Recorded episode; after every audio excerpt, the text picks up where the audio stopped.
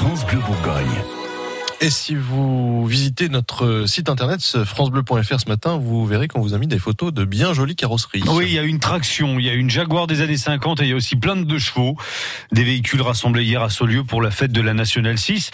Plusieurs centaines de passionnés de voitures anciennes s'étaient donné rendez-vous et parmi eux, Claude Chave, un habitant d'Aligny-en-Morvan qui bichonne depuis 47 ans la fameuse traction Citroën qu'on a mis en photo.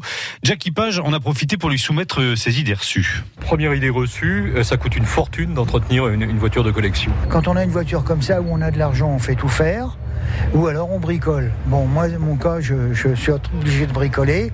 Euh, une deux chevaux, des choses comme ça, quand on reste dans la voiture populaire, bon, ça ne revient pas trop cher si on bricole soi-même. Mais à partir du moment où on tombe, dans, on commence à monter en gamme, des Delage, des Delahaye, des choses comme ça, c'est vrai que c'est pour les gens, les gens fortunés. Voilà. Alors, deuxième idée reçue, on ne trouve plus les pièces de rechange. Ça dépend des modèles, mais pour les, les modèles courants, par exemple pour les tractions, les deux chevaux et tout ça, il y a une, une foule de revendeurs et moins pour l'attraction. Euh, c'est plus facile maintenant, dans les années actuelles, de trouver des pièces qu'il y a 15 ou 20 ans parce que ce sont des refabrications. Alors, c'est pas toujours euh, de la bonne qualité parce que c'est de la refabrication chinoise. Maintenant, j'ai jamais eu à me plaindre des, des pièces que, que, je monte, mais c'est quand même des voitures qui demandent une attention permanente. Enfin, une vieille voiture comme ça, ça passe plus le contrôle technique Si, si, si, si. Je suis en carte grise normale, donc on passe tous les deux ans. Les contrôles techniques, du moins ceux où je vais, sont des gens euh, compréhensifs qui savent très bien qu'on on ne peut pas avoir avec des voitures comme ça une, qualité euh, de maintenant.